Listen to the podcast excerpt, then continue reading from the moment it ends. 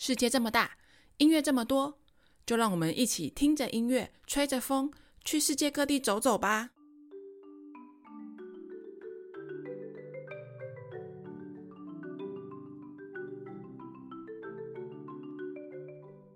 Hello，大家好，欢迎收听音乐吹吹风，我是主持人 Joey。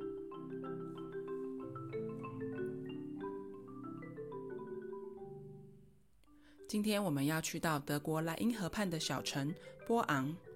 波昂虽然小，但是它却是有着两千年历史的古城哦。早在古罗马时期就有军队驻扎在这里，在古罗马语，波昂就是军营的意思。而在十三世纪神圣罗马帝国时期，波昂就是当时科隆选侯国的首都哦。在二次大战结束之后，德国被分裂为东德与西德。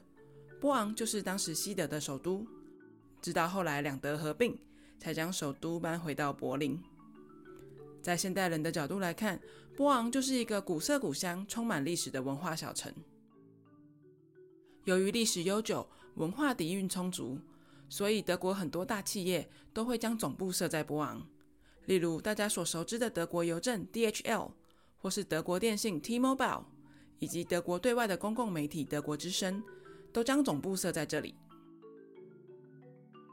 那你知道德国有名的食物除了猪脚和啤酒以外，还有什么吗？相信很多大朋友小朋友都一定吃过一种叫做 Haribo 的小熊软糖吧？这种彩色半透明、咬起来 QQ 的小熊软糖，就是由波昂人汉斯·黎格发明的。而 Haribo 这个取名的由来呢，就是由汉斯的 HA 以及黎格的 RI。还有波昂人的 BO 组成的呢，这个名字就是在告诉你，嘿，发明这种小熊软糖的人就是波昂人呢。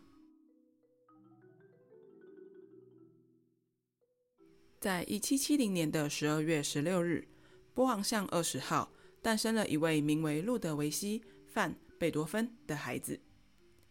这个孩子就是你我所熟知的乐圣贝多芬。现今的波昂。处处你都可以看见这位伟大的音乐家曾经生活在这里的身影。不管是波昂广场上的贝多芬铜像，还是波昂巷二十号的贝多芬故居，亦或是贝多芬去过的餐厅或咖啡馆，你都可以找到一块贴着贝多芬标识的牌子，告诉你贝多芬曾经来过这里。贝多芬是音乐史上地位极为重要的音乐家，他一生写下了经典的九首交响曲。不管是气势磅礴的英雄，还是震撼人心的命运，还是悠扬惬意的田园跟欢欣鼓舞的合唱，这些经典名曲永远回荡在人世间。而就在去年二零二一年，也就是贝多芬的两百五十岁生日这一年，德国电信公司与专门推广音乐科技的奥地利卡拉扬研究所一起合作，使用 AI 人工智慧创作出了贝多芬第十号交响曲。去年十月就在波昂首演，而从一八四五年起，每年夏天波昂都会举办贝多芬音乐节。在音乐节上所演奏的，当然也都是这位音乐巨人的经典曲目。除了贝多芬，这个城市还有一位重要的音乐家，在这里度过了他的余生，那就是罗伯特·舒曼。舒曼晚年因受精神疾病所苦。甚至一度跳莱茵河自杀，最后被送入了波昂的精神疗养院，并在这里结束了他的一生。现今在波昂市郊的老墓园里，你还可以看见舒曼与他的妻子克拉拉所合葬的墓地。克拉拉与舒曼在音乐史上是令人羡慕的一对神仙眷侣，直到死亡都不能将他们分开。在这个墓地上的石雕，克拉拉就像是一个缪斯女神。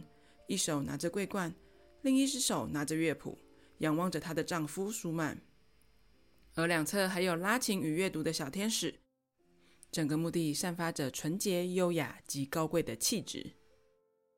而在墓园的另一侧，你还可以找到贝多芬的母亲玛利亚的墓地。而我自己最喜欢不忘的地方，则是老城区的黑尔街。每年四月中到五月底之间。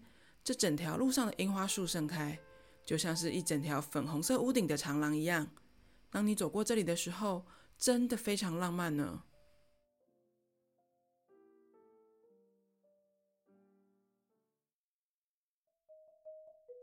那我们今天的节目就到这里告一个段落啦。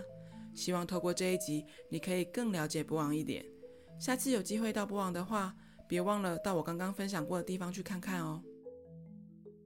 如果你想知道更多关于贝多芬，或者是舒曼与克拉拉之间的小故事，欢迎订阅我的另外一个节目《古典大风吹》。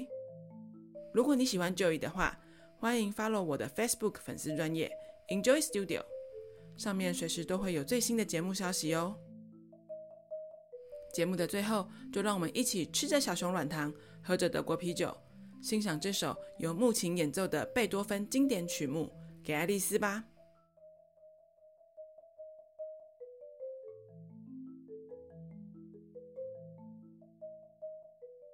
音乐吹吹风，我们下次见喽，拜拜。